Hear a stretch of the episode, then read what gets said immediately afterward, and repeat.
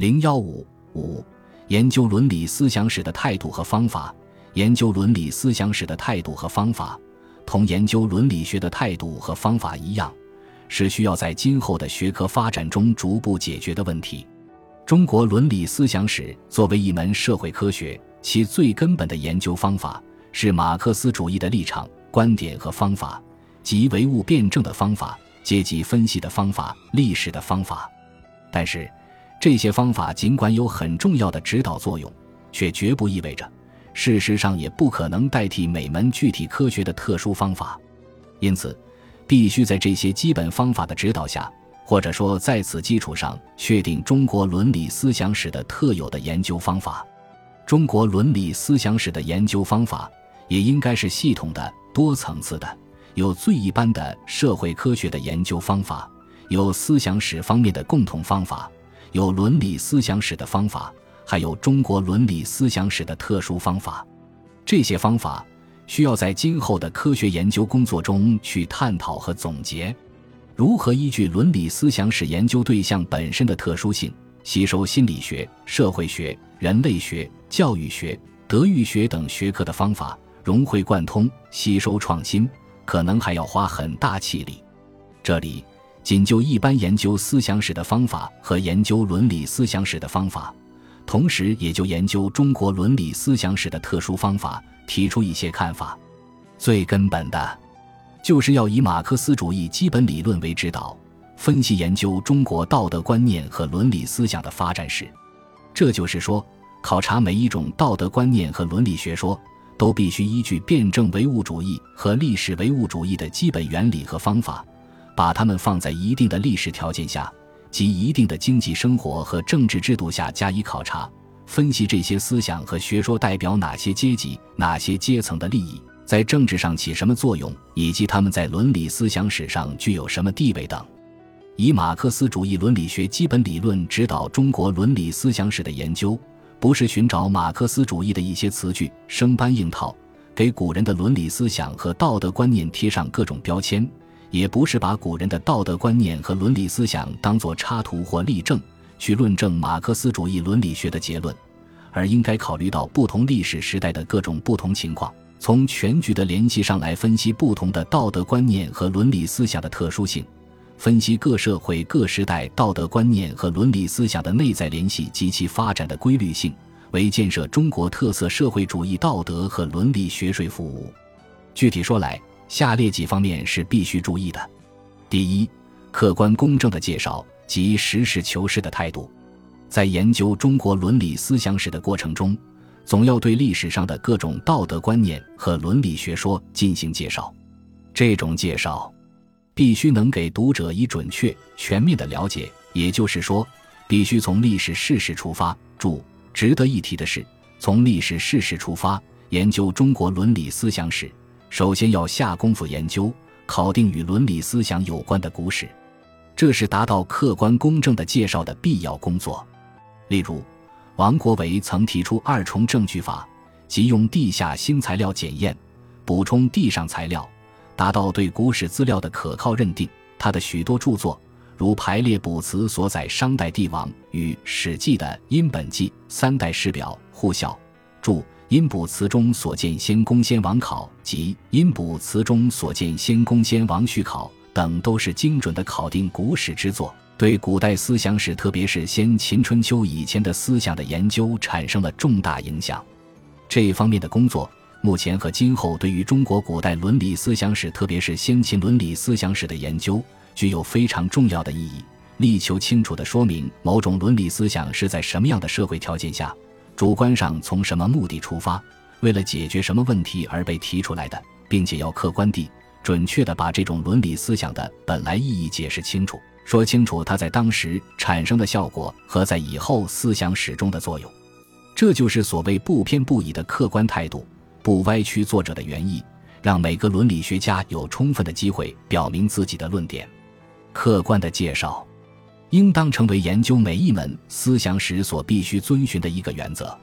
如何对待历史上的道德观念和伦理学说，关系到是否坚持历史唯物主义的问题。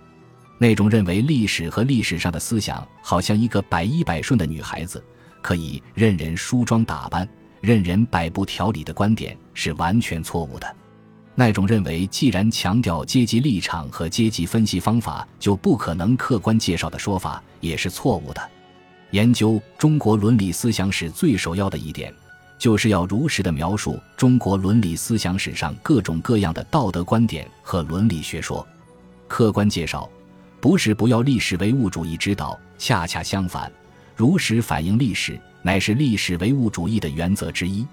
这里需要指出的是，客观介绍并不是客观主义。在过去很长一段时期内，一篇文章、一本专著。一旦被看成客观主义的，就会被当成是没有阶级观点、不坚持甚至丧失了无产阶级立场，至少也是受了资产阶级的所谓不偏不倚的虚伪说教的影响等。这种做法的最直接的后果是，人们不敢、不肯对研究对象的思想观点进行客观介绍，甚至助长了一种倾向，认为对所研究的对象的思想观点可以不做全面客观的了解。只要孤立地抓住几句话就可以进行批判，有不少剥削阶级的思想家，尽管他们曾经千百次地被人们批判，但其思想观点至今仍未能被客观地介绍，因而也不能做出令人信服的结论。从另一方面讲，这也是他们至今并未被驳倒的原因。至于说客观主义，则必须具体分析。确实有一些资产阶级思想家认为，科学无力对事物做出批判性的、有党性的评价，强调科学研究对待一切问题都应该是不偏不倚的，它本身应该是超阶级的、全民的和无党性的。这显然是资产阶级思想家为了把自己的思想伪装成全民的思想，并以此贬斥无产阶级思想家的研究不科学的一种借口。正是在这个意义上。列宁尖锐地批判了资产阶级的狭隘的客观主义。他指出，客观主义与主观主义一样，同马克思主义是格格不入的，因为马克思主义的党性的观点是完全符合社会科学的客观必然性的。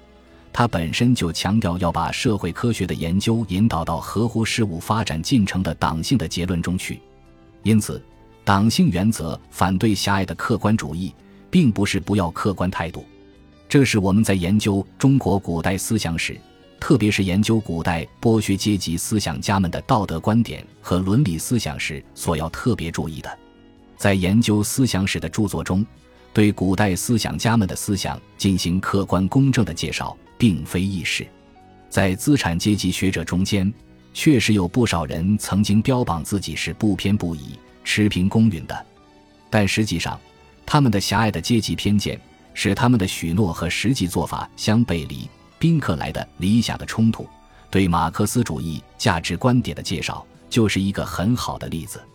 正因为马克思主义者能够坚持无产阶级原则，才能够真正做到对一切剥削阶级思想家的客观公正的介绍。第二，系统的、辩证的、深入的研究，这就要求研究者不但对中国古代和近代的道德观念。伦理思想做出公正的介绍，而且要寻找伦理思想家互相影响、继承发展的关系，寻找其中内在的必然的联系，获得规律性的认识。伦理思想是人类对自身的道德关系的理性认识。由于这种认识涉及人的情感、意志、信念、良心等心理活动，涉及人的道德行为、习惯等实践活动，涉及人的政治生活。伦理生活等各方面的问题，它有自身的特点，因此，对于一定的道德观念和伦理学说，必须从各个方面深入研究，才能得出正确的结论。培根在《新工具》一书中曾经说过：“历来研究科学的人，要么是经验主义者，要么是独断主义者。经验主义者好像蚂蚁，他们只是收集起来使用；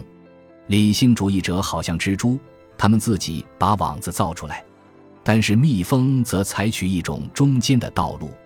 它从花园和田野里采集材料，但是用它自己的一种力量来改变和消化这种材料。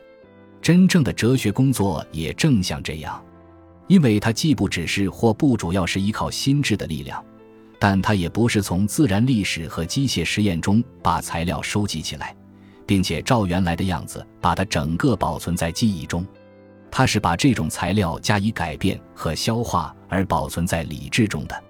注《西方哲学原著选读》上册三百五十八至三百五十九页，北京商务印书馆，一九八一。所谓运用理智的力量加以改变和消化，依照马克思主义的观点去理解，也就是要根据历史唯物主义的原则，对这些伦理思想加以分析、综合、归纳、整理，从而使我们对中国伦理思想的发展得出规律性的认识，使材料和观点、实践和理论高度统一起来。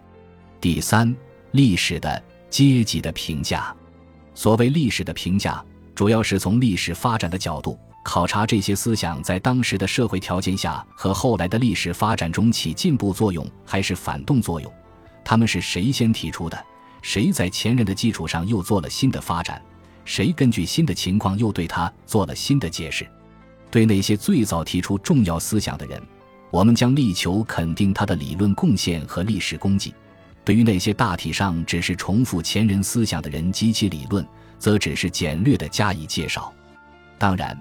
这种做法有时难免会有厚古薄今之嫌，但是只要坚持历史唯物主义观点，坚持事物总在不断发展的论点，按照历史的本来面目反映历史上伦理思想的演变发展，即使文字上、篇幅上不大平衡，也并不会影响问题的本质。所谓阶级的评价，就是要用马克思主义的阶级分析的方法，评价不同的伦理思想在当时的实际作用。在评价时，既不能仅仅以思想家的政治进步与否为唯一依据，也不能以政治上的成败论英雄。对于政治上反动、理论上荒谬的伦理学说，也要看它是否有合理因素，是否从反面促进了中国伦理思想的发展，从而正确的估价它在中国伦理思想发展中的意义。第四，批判的继承，研究中国伦理思想史。实质上就是一个批判继承的过程。中国长期的封建社会形成的封建道德影响深远，至今还严重影响着我们的道德生活。从理论上对它彻底进行批判，是中国伦理思想史研究的重要任务。研究中国伦理思想，不仅仅是为了批判它的消极影响，更重要的是为了继承其优秀传统。